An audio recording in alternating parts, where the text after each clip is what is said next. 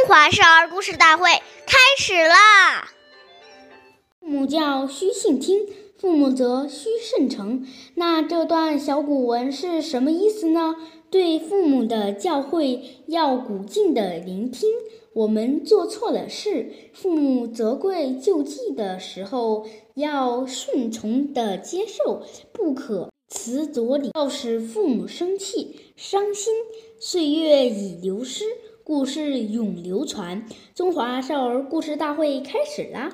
大家好，我叫王嘉宾，来自新乡县小学喇叭少儿口才钢琴艺校。我今天给大家讲的故事是《孟母断机》第二集。孟子在小的时候，有一天读书倦了，就跑。家里，这时他的母亲正在织布，见他逃学回来，气得突然把织布的梭子折断。子很奇怪，就问母亲为什么发火。母亲说：“织布要一线一线的织，才能织成，但如果把梭子折断了。”去织还能织成一匹布吗？你的学业也一样的啊，还有成就倦了，什么时候才能成功有用之才呢？子听了新的教诲，恍然大悟，从此发奋读书，后来终于成为了有名的大学问家。下面有请故事大会导师王老师。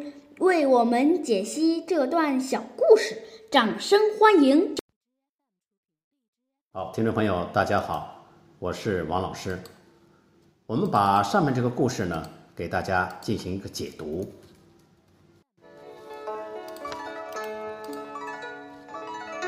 父母的责备呢，大部分都是出自于爱心，所以即使是父母说错了，我们心里明白。也不必跟父母顶嘴，有则改之，无则加勉。我们深深的感念父母不厌其烦的教导和成就我们的苦心。所谓爱之深，责之切，而为人子女，却很少能体会父母这种至爱、至深、至情。犯了错。不但不能接受父母的教诲，反而阳奉阴违，甚至起厌烦心，说出冒犯父母的话，让父母伤心至极。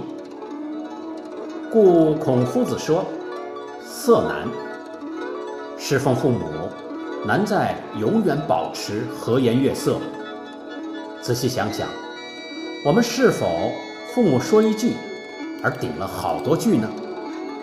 深信，每个人都希望做一个孝子，因为自古以来，孝子是最有福的人。